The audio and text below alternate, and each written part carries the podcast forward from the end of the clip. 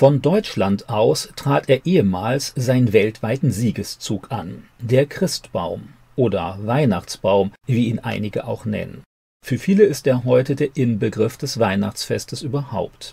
Auf Marktplätzen und in Einkaufszentren werden schon in der Adventszeit riesige hell beleuchtete Christbäume aufgestellt. Selbst im entfernten China lieben viele Menschen die prächtig geschmückten Weihnachtsbäume, auch wenn man sich nicht immer ganz darüber im Klaren ist, was es mit diesem Brauch überhaupt auf sich hat. Zeugen Jehovas sind sich absolut sicher, dass der Christbaum eigentlich aus heidnischen Religionen stammt, wahlweise von den Römern oder den alten Germanen. Tatsächlich wurden dort zu bestimmten Festen Bäume oder Zweige aufgestellt, oft für entsprechende Vegetationsgötter. Die These vom vorgeblich heidnischen Christbaum hatte sich insbesondere im 19. Jahrhundert verbreitet, beispielsweise in der Romantik.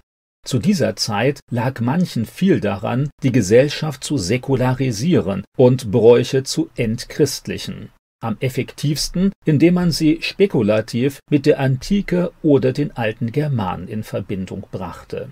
Diese historischen Uminterpretationen wurden später nur selten wirklich bestätigt.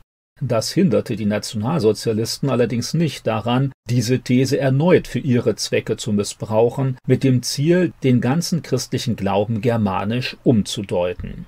Auch sie waren natürlich begeistert von dem Gedanken, der allseits beliebte Christbaum sei eigentlich nicht christlich, sondern germanisch. Historisch allerdings sieht die Sache etwas anders aus. Der erste nachweisbare Christbaum überhaupt taucht erst im 15. Jahrhundert im Elsass auf, einer Region, die zu diesem Zeitpunkt bereits seit mehr als 500 Jahren christlich geprägt war. Hier bestand kaum die Notwendigkeit oder auch nur Wahrscheinlichkeit, längst vergessene heidnische Bräuche wieder neu zu betonen, um sie dann mit dem christlichen Glauben zu vermischen.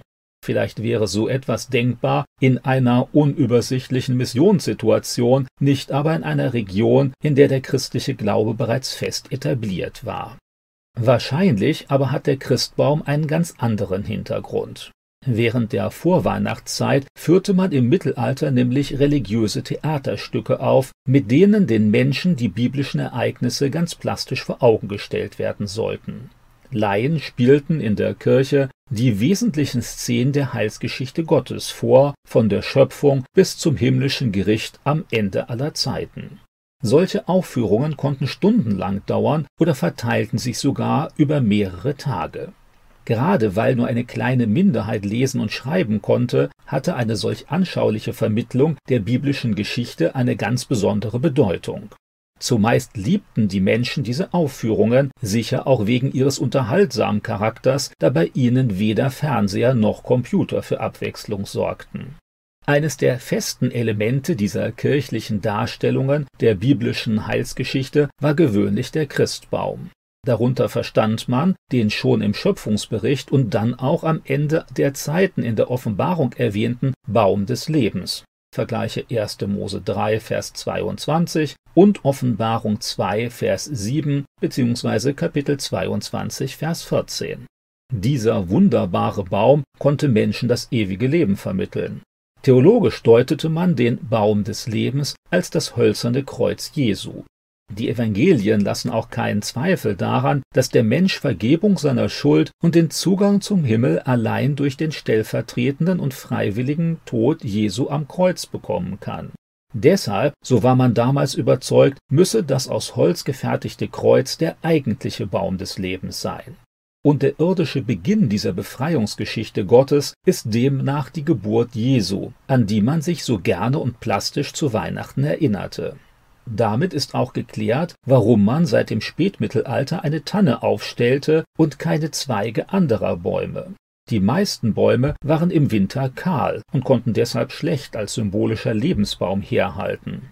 Die Christbaumkugeln sollten die prächtigen, aber eben doch unbekannten Früchte am Baum des Lebens darstellen.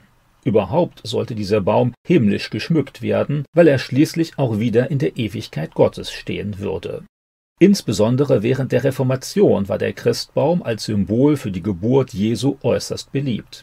In katholischen Gegenden bevorzugte man vor allem die häufig sehr kunstvollen und individuellen Weihnachtskrippen mit entsprechenden Figuren all der Person, die in der biblischen Geschichte der Geburt Jesu erwähnt werden. Heute lässt sich die Vorliebe für Christbaum oder Krippe natürlich nicht mehr deutlich konfessionell zuordnen. Zwischenzeitlich schätzen auch Evangelische die Ausdrucksstärke schöner Weihnachtskrippen und Katholiken stellen sich gerne ein Christbaum in die Wohnung. Grüne, geschmückte Zweige hingen schon im 16. Jahrhundert zu Weihnachten auch in Privatwohnungen als Ersatz für den sperrigen Baum, den man zumeist nur in Kirchen und Palästen finden konnte. Das änderte sich im 18. Jahrhundert, wo man auch dazu überging, den Christbaum mit Kerzen zu schmücken. Diese sollten nicht nur schön aussehen, sondern an Jesus als das Licht der Welt erinnern, das mit seiner Geburt in die geistig dunkle Welt gekommen war. Johannes 1, Vers 5. Im 19. Jahrhundert verbreitete sich der Christbaum in ganz Deutschland und dann auch schon bald in der übrigen Welt.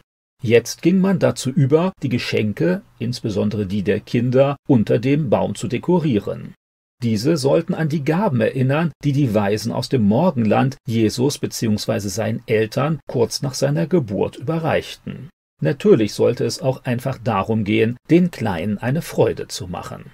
Wenn man sich der ursprünglich angedachten Bedeutung des Christbaums wirklich bewusst wird, dann wirkt der natürlich noch eindrücklicher und symbolträchtiger. Der Christbaum erinnert dann an Gott, der zu Weihnachten aus der himmlischen Herrlichkeit auf diese Erde gekommen ist und gleichzeitig an seinen 33 Jahre später stattfindenden Tod der Menschen die Vergebung ihrer Schuld und den Zugang zu Gott ermöglicht hat. Mitten in der dunklen und kalten Jahreszeit steht der Christbaum als Symbol für Leben, Wärme und die liebende Gegenwart Gottes.